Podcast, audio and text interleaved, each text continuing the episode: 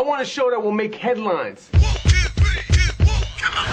Всем привет, с вами подкаст «Манда и карма». Новый выпуск посвящен фильму Спайка Ли «Пятеро одной крови», который не так давно вышел на Netflix, и столкнулся с довольно противоречивыми отзывами. А, несмотря на, наверное, большую убойную поддержку критики, как в Америке, так и ну, частично в России, довольно многие зрители и рецензенты недоумевают, что же в этом фильме такого примечательного, что им так восторгаются. В этом мы, как водится, попробуем разобраться. И в нашем сегодняшнем отряде Ева Иванилова, литературоведка, лид-редактор Карусара Росса. Привет. Маша Бунеева, автор телеграм-канала про немецкое кино «Кински». Привет. На самом деле, э, мне кажется, уже у слушателей должен возникнуть вопрос, при чем здесь все это время немецкое кино? Мы уже столько тем с тобой обсудили. И ни одна из них не связана с тем, как ты меня представляешь. Ну какая разница? Главное, чтобы они могли, да. если вдруг не захотят почитать тебя и почитать про немецкое кино, они будут знать, куда идти. Это, в общем-то, Спасибо. главная функция, а не гарант того, что, типа, немецкое кино знает про афроамериканцев больше, чем американское кино. Вот. И я, Лёш Филиппов, редактор сайта кинотеатра и сайта журнала «Искусство кино». Сразу предупреждаю о двух вещах. Такой дисклеймер. Первое, то, что обязательно будут спойлеры. Мы так делаем всегда. И когда речь про фильм, все таки довольно лаконичное произведение, несмотря на то, что он идет два с половиной часа. Это, на мой взгляд, неизбежно. И второй дисклеймер. Фильмография Спайка Ли довольно обширна и, может быть, в некоторых из популярных подходов к анализу фильмов режиссеров было бы уместно э, разбираться в ней досконально. Мы, к сожалению, не из этих людей. Мы видели некоторое количество картин, преимущественно ключевых для этого режиссера, но мы будем затрагивать и прошлые его работы, но и говорить о каких-то других вещах. Мне кажется, что в случае с «Пятеро одной крови» есть гораздо больше контекстов, которые могут быть важны вот в этом общественном разговоре. Про сразу перейду к первому топику, который, мне кажется, интересно обсудить. Плакат это или нечто сложнее? Потому что все-таки, я думаю, те, кто ругает Спайка Ли, вряд ли видели все его там 70 с гаком картин и точно проследили, в какой момент он, ну, якобы изменился радикально и стал штамповать плакаты. Реально за последние пару недель и в нескольких текстах, во многих беседах я сталкиваюсь с тем, что, ну, люди говорят, типа, ну, неплохое кино, но, типа, слишком плакатное. И вообще много сейчас плакатных фильмов, таких очень там политически или идеологически заряженных, жалко, что в них маловато кино. Если говорить про «Пять родной крови», чувствуете ли вы такую проблему, испытываете ли вообще проблему в отношении какой-то плакатности, является ли это для вас чем-то плохим? Плохим. У меня сразу встречный вопрос. Можно ли назвать, например, фильмы Эйзенштейна плакатными? Ну, я, кстати, думаю, что да. потому что прошло время, и ты можешь, так сказать, с дистанции. Я совершенно тоже согласна, что да, это плакатное кино, но здесь нужно сделать паузу и попытаться ответить на вопрос, а что такое плакатное кино для нас, э, если для нас этот термин релевантен, и что подразумевают те критики, о которых вот ты уже сейчас упомянул, употребляя этот термин как ругательной. Мне кажется, ты э, делаешь большой комплимент, углубляя этот вопрос так сильно, потому что я боюсь, что люди в таких ярких фильмах, как фильмы Спайк Ли, Спайка Ли не очень следят за своей речью, когда рецензируют ее. Ну, да, может быть, со Спайком Ли и так, но в любом случае я тоже часто встречаю э, термин плакатность как ругательство. Может быть, даже я сама когда-нибудь э, такое говорила. Я могу представить контекст, в котором я могу употребить этот термин.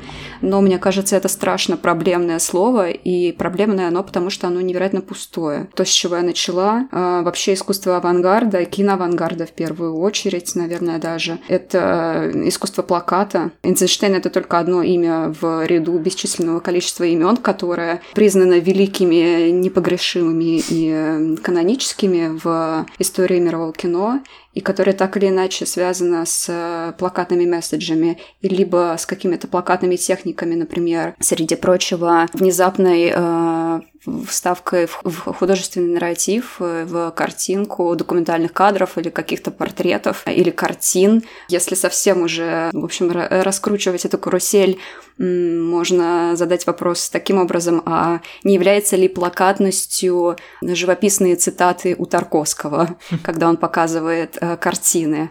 Чем это хуже, чем портреты, там, допустим, э, лидеров освободительного движения чернокожих, которые показывает Спайк Ли, ну и так далее. Но главный мой вопрос — это, конечно же, адресован к фигуре Эйзенштейна и к Эйзенштейновскому кино, его диалектическому монтажу, которое, как мне кажется, можно найти ну, в каждом фильме Спайка Ли, даже если он не э, следует с карандашом за Эйзенштейном как за методичкой какой-то дурацкой. А, но, во всяком случае, здесь очень-очень э, много перекличек, непрямых, но опосредованных. Ну, это, кстати, интересно, потому что Эйзенштейна наверняка бы защищали, что, типа, да, конечно, Эйзенштейн, там, авангард и прославление советской власти и нового времени, но это же монтаж аттракционов, это же эксперименты с киноязыком и так далее много примеров, когда люди начинают апеллировать к тому, что мало кино, ну, типа, много какого-то идеологического заряда. Ну, там, просто в таких случаях, когда говорится о плакате, то все высказывание, там, условно, Спайка Ли, Джордана Пила, каких-то других фильмов сводится к какой-то мантре. Ну, условно говоря, э, если мы говорим о том, что фильм Спайка Ли плакатный, это значит, что мы воспринимаем его исключительно как плакат «Расизм плохо» и дальше не идем. Или сейчас еще удобно видеть пророческую или как будто бы неожиданную рифму для Спайка Ли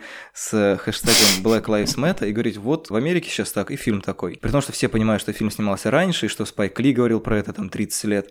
Но тем не менее, из-за того, что сейчас такой момент, я сейчас говорю не просто про э, волнение в США, а в целом про ситуацию, когда политические или идеологические матрицы становятся все более очевидны в фильмах, как будто бы они вот прям э, настолько зудят и настолько отвлекают от самого фильма, что вот ты слышишь какую-то громкую тему, и все, на, на остальное тебя отрубает, и ты перестаешь смотреть, как это снято, а если там действительно эти вставки, и являются ли они просто какой-то там презентацией, что, в общем-то, тоже само по себе неплохо, или они являются частью какого-то замысла, если да, то какого. Потому что мне кажется, что у того же Спайка Ли в фильме все работы с художественным и нехудожественным визуальным стилем, они все-таки обусловлены чем-то более сложным, чем попытка в очередной там в 70-й раз сказать, что расизм это плохо, с ним надо бороться. Это какое-то упрощение, которое, возможно, связано в целом с нежеланием видеть на территории массовой культуры или вообще какую-либо культуру, скажем так, политическую или социальную подоплеку, а второе с тем, что этих разговоров, там, не знаю, в Фейсбуке, в интернете, в кино так много, что ну, кто-то, возможно, чувствует пресыщение и пытается от этого как-то откреститься и сказать, все,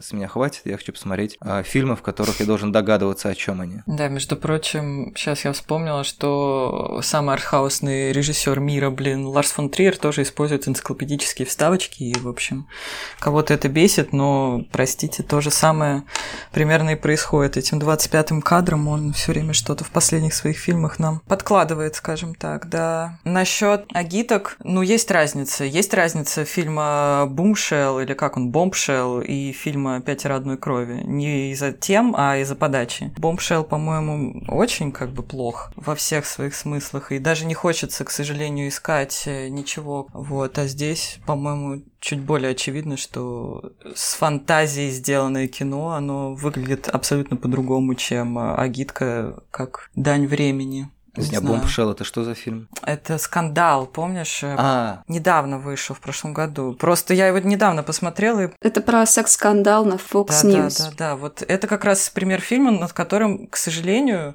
не хочется, ну, который не очень хочется разбирать. Ну, то есть, если понадобится, ты это сделаешь, но это не тот фильм, в котором интересно разбираться хотя тема актуальная. Угу. Маш, правильно ли я понимаю, что ты сейчас определила фильм «Агитку», вот этот вольный термин, как что-то что очень нарочито продвигает какой-то э, месседж, но дико проигрывает в форме другим политически нагруженным э, в плане темы фильмом. Ну, короче, это слабое по технике кино, техника которого совершенно не дотягивает до тех там политических задач, которые это кино перед собой на бархатной подушке несет.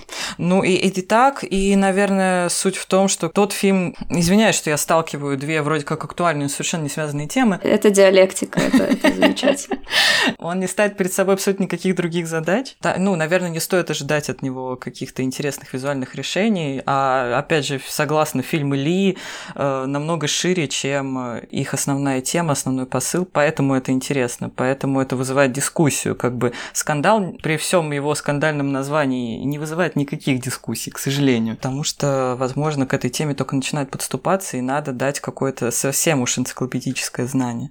Здесь ситуация с Ли абсолютно другая, и это мне очень импонирует, конечно. Я, я вот согласна с таким подходом. Мне кажется, что у Ли как раз из сложности языка, по которому ну, миллиард каких-то статей уже написан, как раз и вырастает а, его ну, политический комментарий. В частности, почему я припомнила Эйзенштейна, а, потому что у Ли очень много приемов сталкивания противоположностей именно на уровне языка. Угу. До элементарных каких-то вещей, контрастные цвета, невероятно дублированные внезапно кадры. Если вы замечали, у него очень часто встречаются встречается такой момент, что у него один и тот же кадр внезапно повторяется два раза. Слушай, и не только кадр. Да, вот можно я быстро сразу скажу, что он, у него в речи очень... Он постоянно повторяет одни и те же слова. Просто с самого первого фильма, когда он...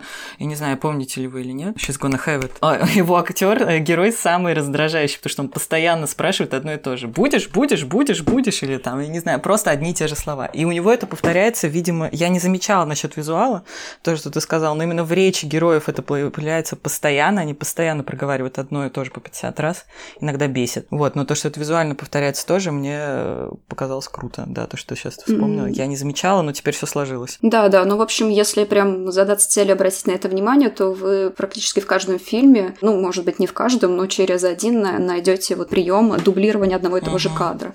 Uh-huh. И это совершенно такая авангардистская техника родом из там, советских экспериментов 20-х годов, которые потом так или иначе были переварены в 60-е французскими авангардистами, американскими авангардистами. Ну, наверное, Ли э, так хорошо бы относить куда-то поближе к Лос-Анджелесской школе кино. Это как раз чернокожие режиссеры, которые снимали такое документальное кино в таком эпическом масштабе. Вот из этой формы, из-за того, что Ли постоянно сталкивает противоположности на уровне монтажа, на уровне э, цветовых решений, на уровне световых решений, рождается вот такое высказывание о невероятном супе из противоречий, в которых и вынужден существовать его э, герои, с которыми они как-то взаимодействуют с этими противоречиями, которые прирастают к их коже и становятся как бы вторым, а то и первым телом. Из-за сложности формы это кино обретает и сложность э, содержания, хотя я с подозрением всегда отношусь к разделению, в такому топорному формы и содержания. Это неразделимые вещи, но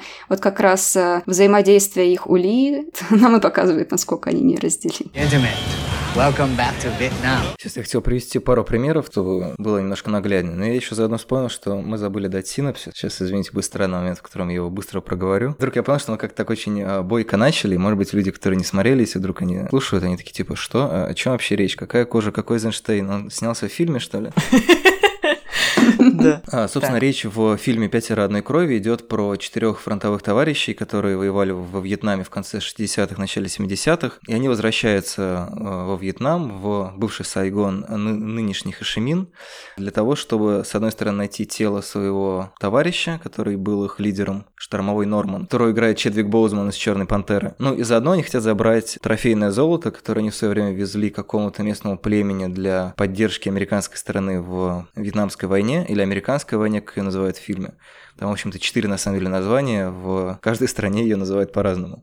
И как бы они рассматривают эти деньги как некоторую компенсацию американского правительства за, ну, в общем-то, годы расового угнетения и за то, что афроамериканцы участвовали в различных войнах, там, во Второй мировой, в гражданской войне и так далее, как бы борясь за свою свободу, но так ее не обретая. И вот на этой территории они вчетвером плюс сын одного из них, причем сын того из них, который поддерживает Трампа, что э, в фильме подается как некоторый нонсенс. Они, в общем-то, оказываются в таком, с одной стороны, приключенческом фильме, потому что формально они ищут золото, с другой стороны, это такое приключение памяти, потому что они вспоминают 71 год, они вспоминают 68 год, когда им сообщили в матюгальник вьетконговцы о том, что убит Мартин Лютер Кинг. И, в общем-то, это все завязывается в как раз такой напряженный фильм о боли, потере и попытке как-то с этим жить дальше. А вот примеры, которые я хотел привести привести. По поводу цветов, мне, например, очень нравится, честно говоря, как Ли работает с цветами в фильме «Чирак». Это uh-huh. такой э, как бы хип-хоп мюзикл по мотивам Лисистраты, в которой две уличные банды месят друг друга, почем зря, а в какой-то момент их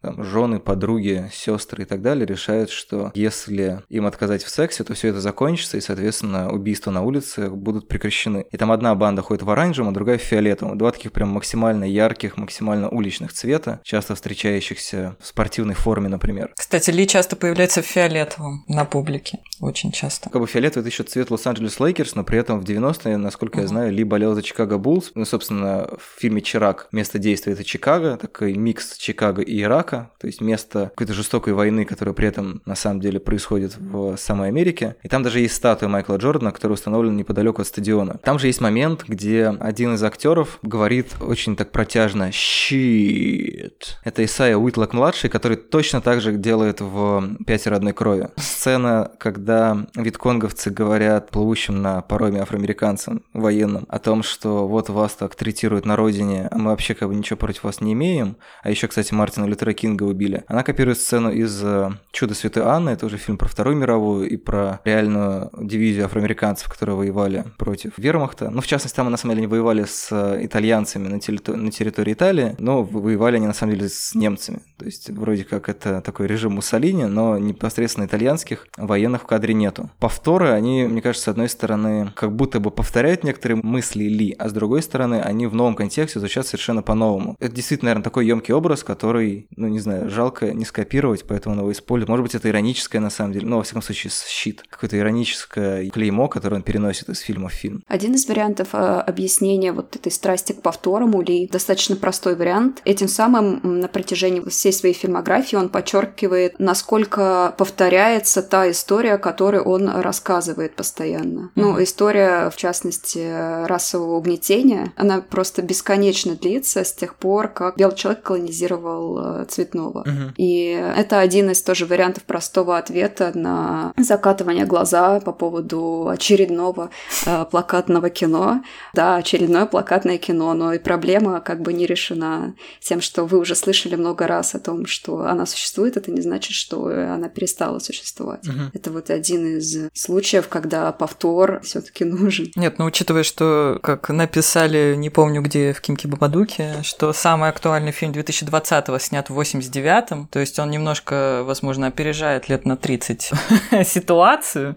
То есть если он сейчас сказал в «Пятеро одной крови», что Америка, процитировав, да, Мартина Лютера Кинга, не моя страна, но она станет моей страной, возможно, еще надо приплюсовать плюс 30 лет, и когда-нибудь тогда эти, эти мысли его, так навязчиво проговариваемые, скажут чуть, ну, будут чуть более реальны. Это нормально, что он чуть-чуть э, опережает в своих э, абсолютно логических желаниях и стремлениях реальную ситуацию. Ну, он там цитирует только маленькое уточнение Лэнгстона Хьюза. То есть Мартин а, Лютер Кинг Да, sorry, да, Кинг проговаривает. Да? Там вообще хорошо. Вот в этом фильме я впервые, кстати, увидела, как он хорошо зарифмовал э, вставочки с архивными документами. То есть вначале же там Мухаммед Али, борец в том, ну, в прямом смысле, то есть боксер и человек, ну, плюс-минус связанный с каким-то агрессивным проявлением эмоций, хотя он говорит о том, что во Вьетнам он не пойдет, и, кстати, его за это отстранили на три года от спорта. Угу. Вот, а в конце он заканчивает Мартином Лютером Кингом, который известный миротворец. От формальной борьбы к формальному смирению. Ну, это два разных формата борьбы, такой более как будто бы Да, у него в каждом фильме так. это, реально, да, да, да. И это вот именно то противоречие, да, о котором говорит Ева. Это очень интересно, это абсолютно в каждом фильме. Нету, простите, черных и белых. У всех рыльца в пушку, вот как я скажу. Да, мир э, Спайка Ли гораздо более, простите за ужасный каламбур, цветистый, чем, э, чем может показаться. Он показывает не просто противостояние черных и белых, хотя это волнует его больше всего, понятно.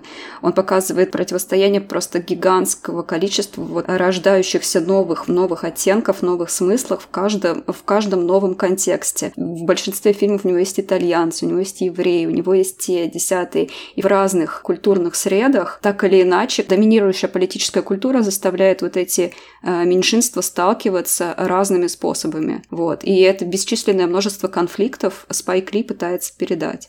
И, кстати, про Лютера Кинга, он его, да, сталкивает постоянно с Малкольмом Икс, активистом, в общем, за права чернокожих, э, который пропагандировал насильственный метод, и таким вдохновителем Черных пантер. И, например, «Делай как надо» э, заканчивается, mm-hmm. во-первых, финальная сцена — это бунт чернокожих в бедном районе после того, как белый полицейский задушил одного из чернокожих парней, mm-hmm. да, в сторону про то, что история повторяет саму себя бесконечное количество раз, и сам этот фильм «Делай как надо» посвящен э, полицейскому насилию против чернокожих. Двум случаям, которые вот случились там накануне съемок, когда парня э, графитчика забили до смерти полицейские, и женщину там 60 лет, у которой были ментальные расстройства, тоже застрелили, вломившись в ее квартиру.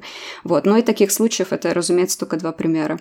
И фильм этот заканчивается двумя цитатами э, Мартина Лютера Кинга и Малькольма Икс. Кинг говорит там о том, что он не приветствует насилие, Малкольм Икс говорит наоборот, что я не приветствую насилие, но я не считаю самозащиту насилием. И, по поскольку эта цитата идет последней, и это как бы финальный кадр фильма, то есть на ней оставится акцент, поскольку она все-таки противопоставлена высказыванию Лютера Кинга о ненасильственном протесте. Ли таким образом, вот прямо, прямо очень так лобовым образом противопоставляя два этих высказывания, он провоцирует их синтез в сознании зрителя. Ровно то, о чем писал Эйзенштейн. Простите, что я вот заканчиваю свою развернувшуюся до сиквела в общем, телегу о том, что кино Спайка Ли очень диалектично, и это, об этом писал Эйзенштейн в своем эссе про диалектическую форму кино, не помню точное название.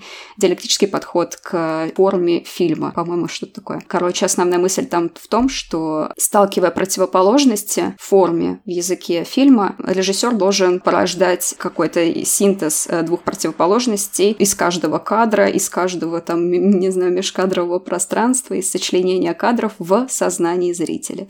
Вот. И таким образом можно типа, создать нового человека, советского, не советского, неважно. Я думал, ты скажешь, Сергей Эйзенштейн в своем эссе про Спайка Ли писал. Я думаю, он бы точно написал эссе про Спайка Ли, конечно же, если бы смог. Ну, кстати, ну, кстати да. Я немножко, да, так поднапряглась, когда поняла, что Ли тоже симпатизирует. Ну, не то, что симпатизирует, но как будто он, да, не чужд этим мыслям Мальк... Малкольма. Боже, как сказать это имя? Да, это совершенно его герой. Угу. И он об этом прямо говорит. Но в фильмах он говорит чуть менее прямо, чем в каких-то это своих правда. публичных да. выступлениях. В «Делай как надо» он же сам и начинает. Вообще Спайк Ли, я поняла, что оптика моего смотрения его фильмов, это я начала с фильмов, в которых он снимался сам, и там как бы есть своя тоже линия в его героях. В «Делай как надо» он же сам начинает активные действия. То есть он там выглядит таким переростком-подростком, который носит пиццу и, в общем, как будто вообще не соображает, пытается усмирить итальянских братьев, но делать это очень спокойно и плюс-минус деликатно.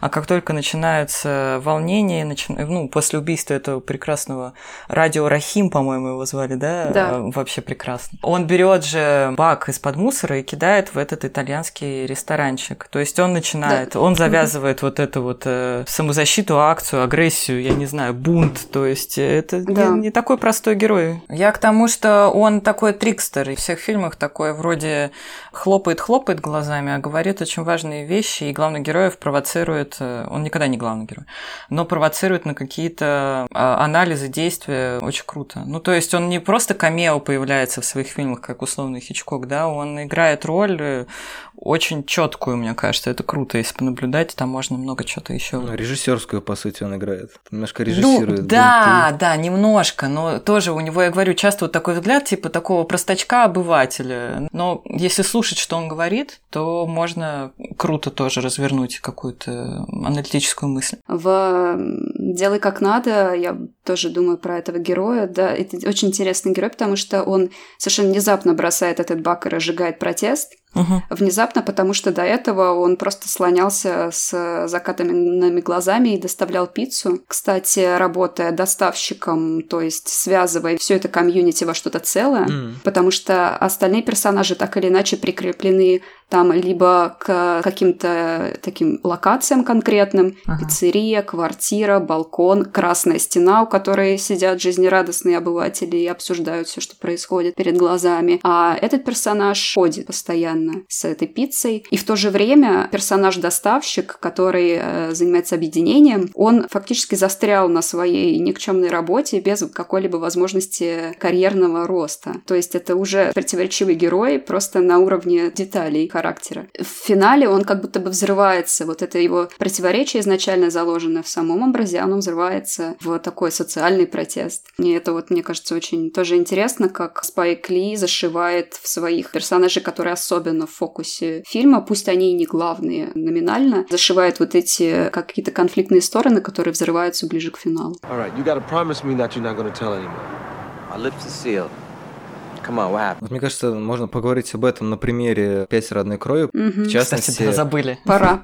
Очень не любят э, персонажа, который ходит в красной кепке мага, считая, что типа, ну, все понятно, Трамп. А еще рядом еще и монолог против Трампа, ну, все понятно, все, закрываем фильм. А что понятно-то? Что они имеют в виду под э, все понятно? Типа, ну, что, что афроамериканцы вот именно, что... против Трампа, им не нравится консервативная Америка. Консервативная Америка О, и расизм – это плохо. Угу. Если это так понятно и просто, то почему эти фильмы на протяжении протяжении последних, я не знаю, 40 лет снимаются с таким же неистовством, как и раньше. Ничего нет очевидного, к сожалению, в этих простых истинах. Один из примеров проблем плакатности или представления о плакатности. То есть можем ли мы из этого извлечь что-то еще? Мне кажется, что персонажи Спайка Ли, во всяком случае, в его новом фильме, они не то чтобы прям какие-то мега драматические. В том плане, что мы про них знаем по некоторым черточкам, да, то есть это все-таки, наверное, в какой-то степени такое жанровое кино. К какому жанру его относить, это отдельный большой сложный вопрос. Но тем не менее, он как он дает им некоторый набор характеристик в виде там прошлого, в виде там профессии. Мы их драму переживаем обычно именно вот в формате монолога, когда там один из них, которого они представляли самым успешным, говорит о том, что ну на самом деле у меня нет денег. На самом деле, в последнее время вообще просто работаю на свое имя, беру там какие-то суды для других, просто потому что у меня была хорошая репутация, а мой бизнес закрылся. Там. Или есть вот этот персонаж э, в красной кепке. Там есть этот бывший медик, который сам сидит на обезболивающем, у него есть вот эта вот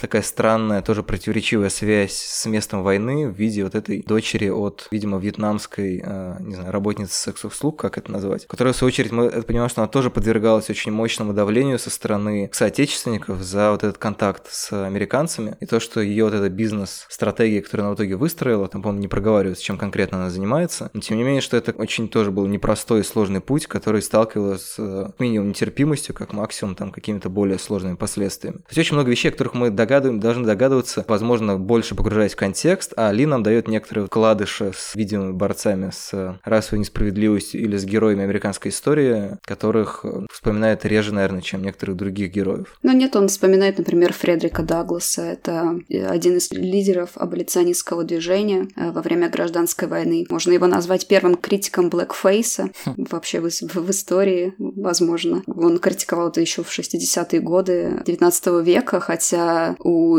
блэкфейса еще будет столетняя история в Америке. Угу. Так, Леша, а в чем твой вопрос? Про характер. Вот раз мы говорили о том, что Спайк Али, так я, к сожалению, не смотрел делать как надо, я не могу представить, насколько вот сложная драматургия характера самого персонажа Спайка Ли, который является раз, разносчиком пиццы, понятно из фильма. Не может ли она ну, как восприниматься гораздо более просто и менее проблематизированно? Я подозреваю, что большинство персонажей, если не все они персонажи 5 одной крови, они тоже точно так же проблематизированы, просто они сведены вот к некоторым чертам. Ну, не знаю, у курьеров обычно есть кепки тоже. Не знаю, в американском кино, когда люди доставляют пиццу, они носят кепку. Ну или какой-нибудь там, не знаю, есть, есть в общем-то, какие-то э, маркеры в одежде, в, там, в униформе, в словах, еще в чем. То есть какие-то детали, которые скорее воспринимаются автоматически, чем как э, некоторые жесты или заявления, и, может быть, есть какие-то э, герои или героини, которые, на ваш взгляд, не то чтобы равны, может быть, герою делать как надо, но раскрывают более сложно его как бы вот эту плакатность. Может быть, у вас есть какой-то конкретный тейк по поводу героя трамписта. Пол, по-моему, его звали.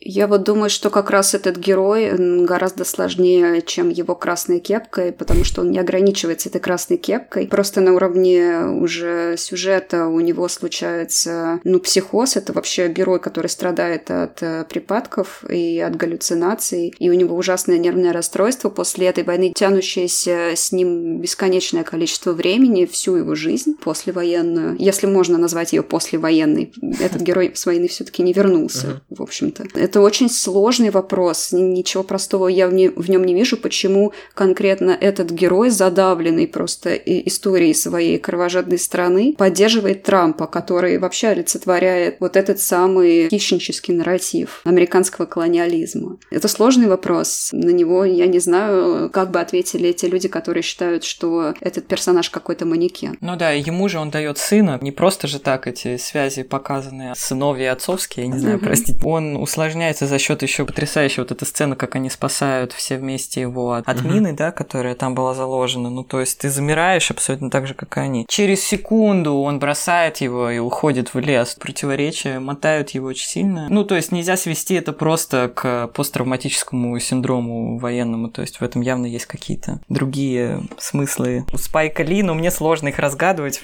почему-то иногда. Я понимаю, что я не всегда понимаю его, честно сказать. Кстати, вот именно этому еще персонажу доверен один из тоже характерных узнаваемых приемов Спайка Ли. Прием называется isolation shot, изоляционный кадр, ну как-то так, наверное, можно перевести, или the dolly shot. О, да. Долли — это тележка с, на колесиках, на которую можно поставить актера и прокатить его так, как будто он парит. Mm. И во многих фильмах э, Спайка Ли повторяется вот этот кадр, поэтому называют характерным для него, когда персонаж парит и движется прямо на камеру. В статьях про Спайка Ли это часто описывается как какое-то вытягивание чего-то в внутреннего из персонажа, его самого из э, собственной оболочки. Но хрестоматийно это, мне кажется, в Мальком Икс, когда он едет на свою да. последнюю... Совершенно верно. Пропагандистскую речь, и, в общем, как будто это уже на казнь. Угу. Он так плывет, плывет, и вот да. это уже угу. чистый Мальком Икс, такая эссенция этого персонажа. Угу, угу. И здесь вот этот прием доверен именно этому как бы простому трамписту, и чисто на уровне формы он, в частности, срифмован с Мальколом Икс. Он... Когда я смотрел фильм, у меня было такое ощущение, что Пол — это такая фигура очень сильно завязанная на категории силы, что его, в общем-то, толкает, возможно, на некоторые действия, потому что он, ну, в целом мы можем, конечно, списать на то, что он воевал во Вьетнаме, и законы военного времени, условно говоря, сформировали его некоторую последующую оптику на жизнь, но он и в вьетнамских флэшбэках выглядит как такой довольно могучий боевитый персонаж, то есть он в целом, ну, как будто полагается на свою силу, что, типа, пока он сильный, никто у него ничего не отнимет, он может завоевать, добыть то, что ему нужно, то есть у него как бы какая-то вот эта вот вера в, ну, условно говоря, сильную руку, начиная со своей сильной руки и заканчивая какой-то глобальной государственной, и несмотря на то, что он там видит какую-то несправедливость, возможно, риторика Трампа его подкупает вот этим ощущением силы, при том, что он постоянно с этим, ну, сталкивается с тем, что, в общем-то, методика силового воздействия, она приводит к каким-то травматическим и тяжелым вещам, в частности, он себя корит за, в общем-то, за убийство Нормана случайное, которое было, ну, в общем, вызвано тем, что он, быстро разворачиваясь, нажал на пусковой крючок и вместе с вьетконговцем продырявил еще и его. Вера в оружие, условно говоря, ну, в широком смысле в оружие, я имею в виду, в ну, какую-то возможность добыть справедливость или что-либо каким-то силовым методом, она тут очень сильно подрывается. И мне кажется, что, может быть, это как-то связано, не знаю, насколько точно мне удалось это сформулировать, но, в общем, мне кажется, просто он такой вот, типа, человек, который привык полагаться не на слова, не на какие-то механизмы, а на вот именно силу, что, типа, вот мы там силой добыли золото, мы там то все пятое, десятое, и он как-то вот в этом, может быть, для него что-то созвучное прозвучало в речах Трампа. Мне кажется, ты прав. Ну, во-первых, да, наши недостатки – это предложение наших достоинств, этому очевидно, что у всего, у этого стремления к силе есть и другая сторона. Ну, круто, и именно поэтому он самый преданный апостол этого Нормана, их предводителя, тоже афроамериканца, которого они воспринимают как проповедника. В общем, они его сравнивают и с Малкольмом, прости, господи, что мы не можем высказать, выговорить имя. Малкольм Лучше бы он остался, каким у него там было имя раньше. Да, и... Э, а, с Мартином Лютером Кингом они тоже его сравнивают. Два в одном. Кстати, да, я поняла, что все большие пропагандистские э, личности в афроамериканской культуре, у них у всех имена на М почему-то. Вот. Видимо, это та сила, это тот персонаж, которого действительно надо всегда сдерживать. Возможно, ну как бы Ли тоже, мне кажется, себя очень сильно сдерживает. В него в нем много не то чтобы агрессии, но и не злобы, я не знаю, активности. Праведной ярости, может быть. Ну правда, гнева. да, это так и есть, мне кажется. Я посмотрела пару интервью, я офигела, честно говоря. Он совершенно не такой очаровательный, как кажется, в своих кепочках и очках. Это тот человек, которому, я имею в виду Пола, которому необходимо вот это вот постоянное, видимо, напоминание о каком-то смирении, я не знаю, о том, что борьба может быть другими способами. Мне сейчас показалось, что это очень логично исходит из его вот этого характера. Тут еще можно так вот акценты расставить, что конкретно в случае персонажа Пола, который выражает вот эту я- ярость э, угнетенного, сила является тем, что лежит впереди, а не то, что является гарантией привилегий, а уже какой-то имеющейся ценностью и рычагом управления. Для Пола эту силу нужно просто в режиме нон-стоп постоянно завоевывать, отбирать у совершенно недружелюбной к нему реальности. Угу. Поэтому он выглядит маскулинным, и поэтому он не может действовать никак иначе. И поэтому он находит какой-то отклик в образе Трампа, не видя, что его маскулинность, его агрессия, его озлобленность на мир — это как раз реакция на а, мир, сформированный людьми, у которых взгляды близки к взглядам Трампа.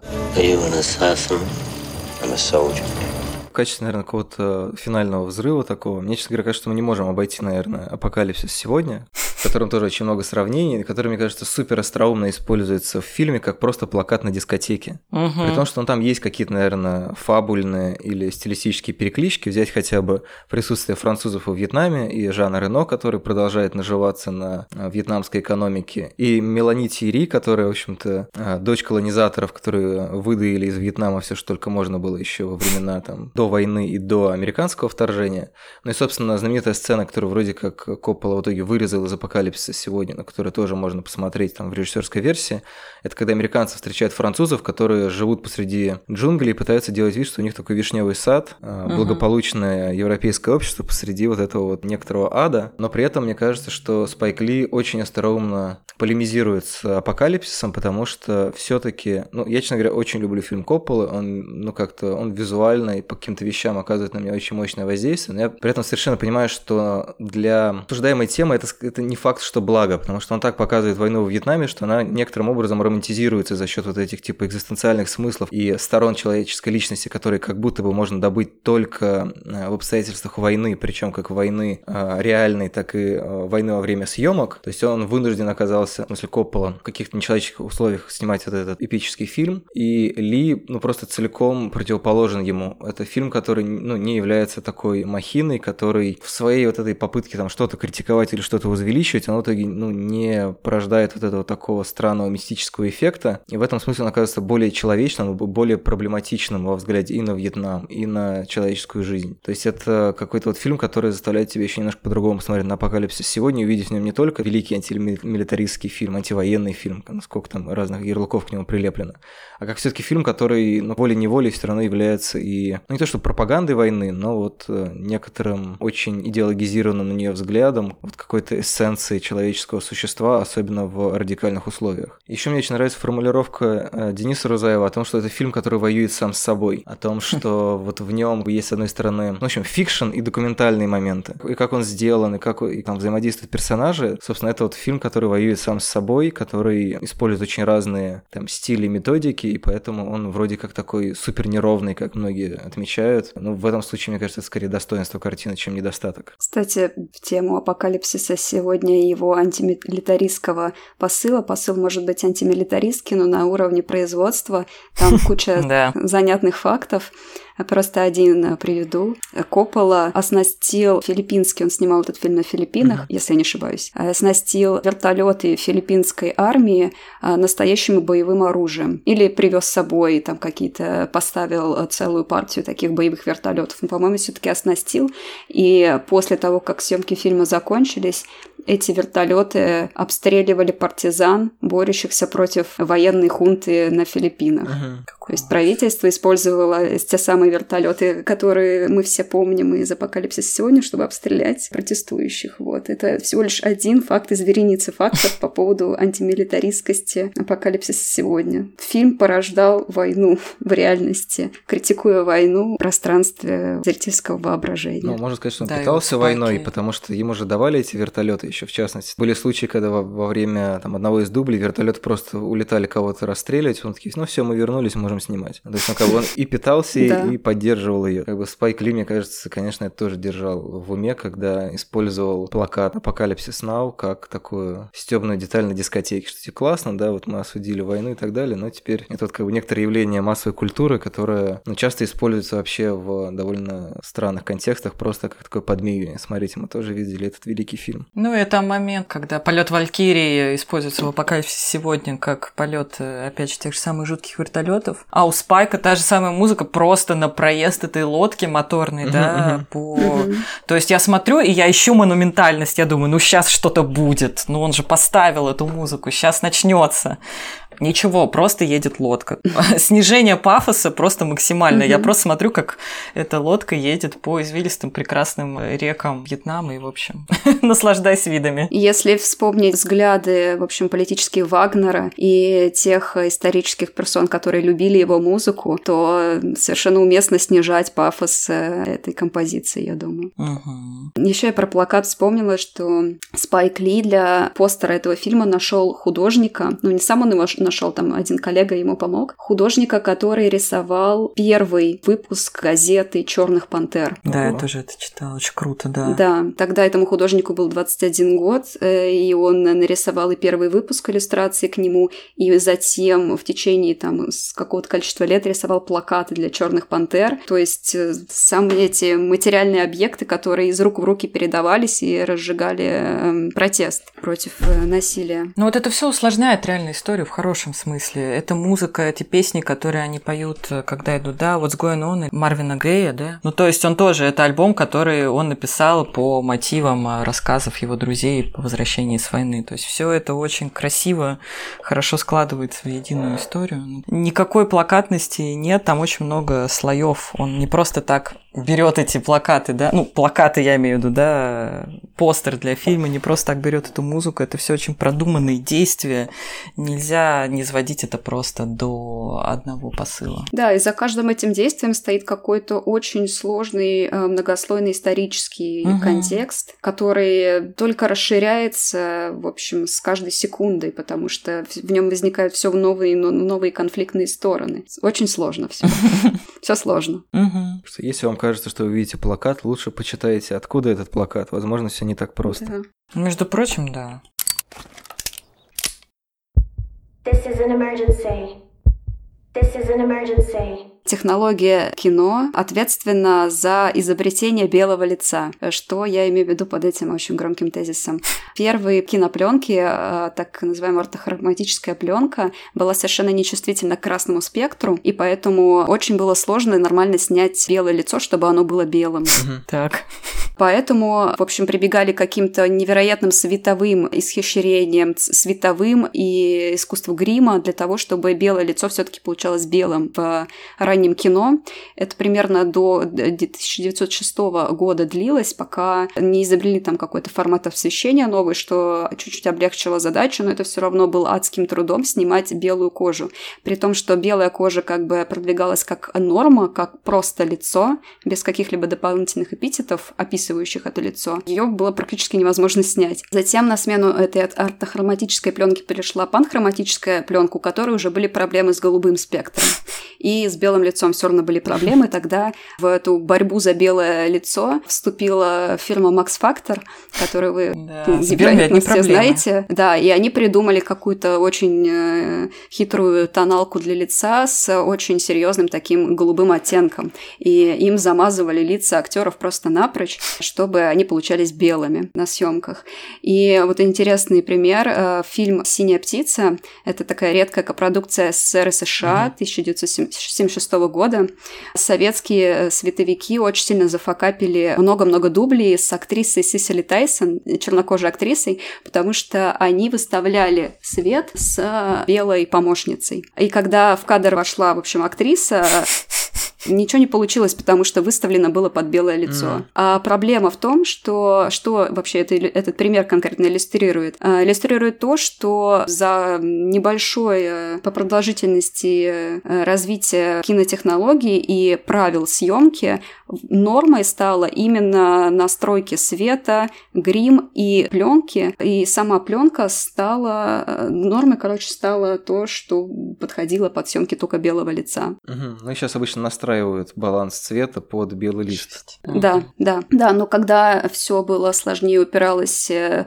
вот такие более материальные вещи, как пленка и источники освещения очень сложные, и процесс э, был трудоемкий, а результат не всегда качественный, слишком было много факторов, то это была настоящая магия для того, чтобы создать белое лицо, которое натуральным, естественным образом никак не получалось. Угу. То есть конкретно этот пример в истории кино, он очень важный, потому что он связан непосредственно с развитием съемки, развитием технологий фильма. Он содержит в себе вот это конструирование нормы, конструирование белого лица как однозначной нормы. И очень легко проследить эту сконструированность, собственно. Класс. Спасибо.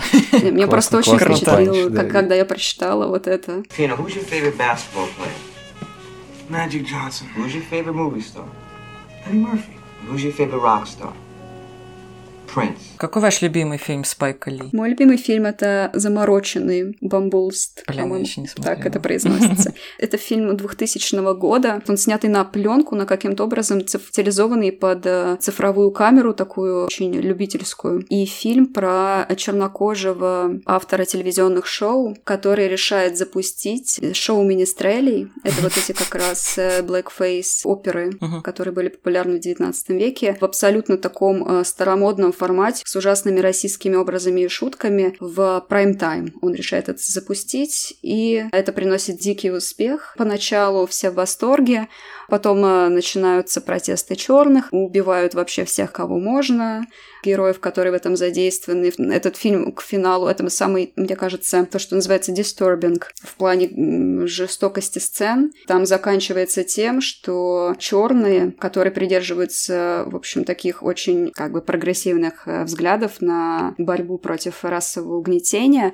они линчуют на камеру другого черного, который снялся в blackface шоу и наносил на свое черное лицо черный грим. Это кино вообще самое сложное и самое интересное для меня среди вообще всех фильмов Спайк Ли, которые я видела.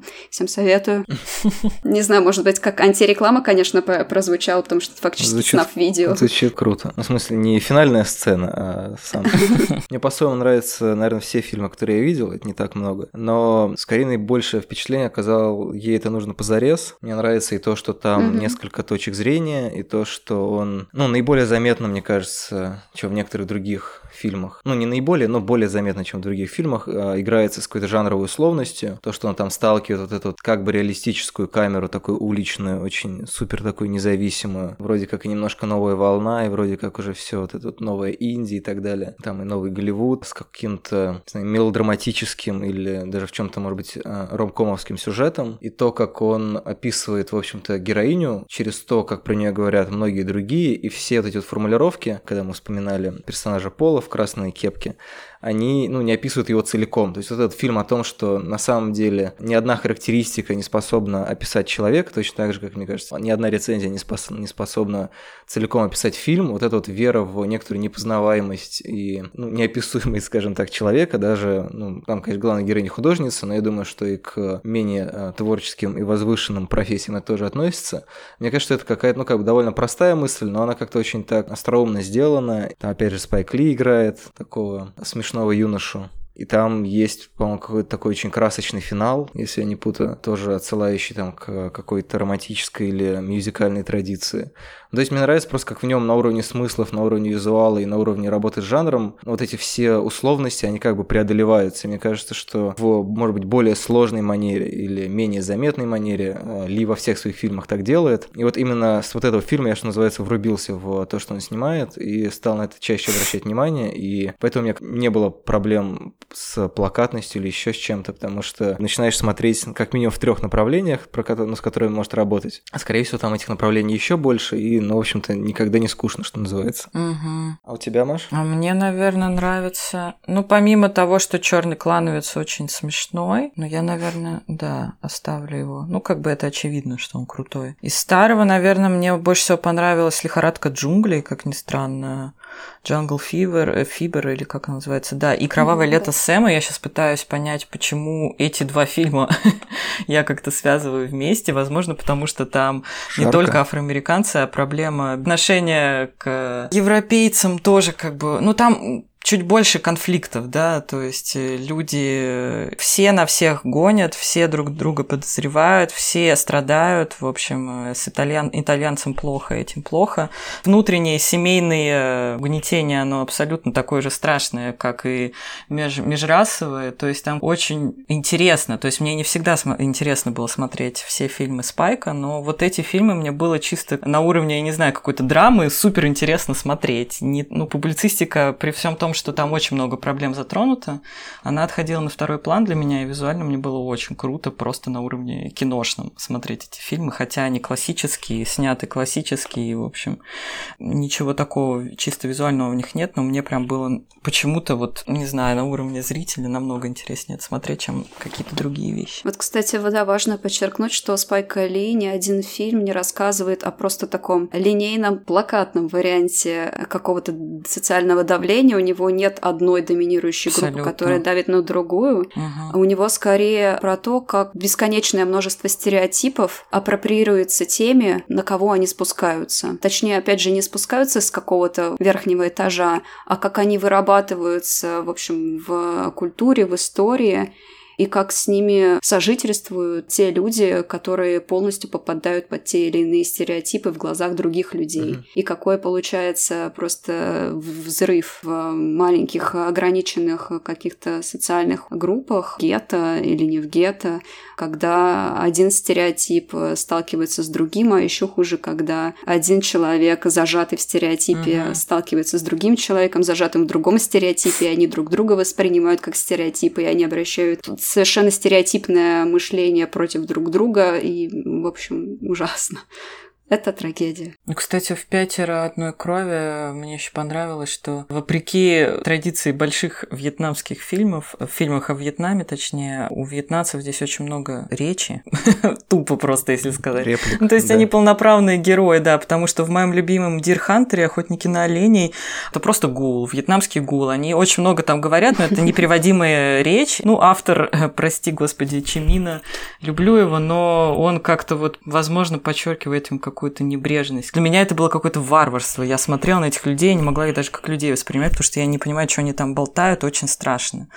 А здесь, э, опять же, очень много конфликтов, всем дают голос, э, все могут высказаться, и это усложняет историю в очень правильном, мне кажется, русле. Там же даже, даже переведено, что они говорят, когда вот в лесу, э, собственно, отряд главных героев натыкается на вьетконговский отряд, там один рассказывает про свою возлюбленную, там, невесту или жену, которая его ждет да, дома. Да, да. И то же самое чудо Святой Анны, но там один немец рассказывает другому про свою дочь, по-моему. То есть вот Ли любит делать, дать вот такой вот, типа обычно в фильмах показывают, когда там неприятель идет, э, крадется с винтовками, да. они такие говорят, сейчас мы их всех убьем. А у Ли обычно Или говорят, там говорят по-немецки, да, говорят по говорят по-русски, и все, как бы, да, без конкретики. А все люди на самом деле, оказывается. Вот, ну, наконец мы пришли к какому-то более оптимистичному логлайну, а не то, что все плохо, все воспринимают друг друга как стереотипы. Я думаю, что на этом будет гораздо приятнее закончить этот выпуск. Я надеюсь, что мы кого-то а, заставили сомневаться в термине плакат, или, во всяком случае, более проблематизированно на него смотреть. Это, скорее всего, будет последний июньский выпуск. Весь июнь со мной тему подбирала и обсуждала Маша Бунеева. Спасибо ей огромное. Спасибо тебе. Спасибо всем вам. Мы прощаемся. Пока-пока. Пока. Делайте правильные вещи. 1967, I'm 10 years old. So the Vietnam War was the first war that was televised in American homes. So I saw the Vietnam War on my television. Also, I saw what's happening here, in, you know, in America.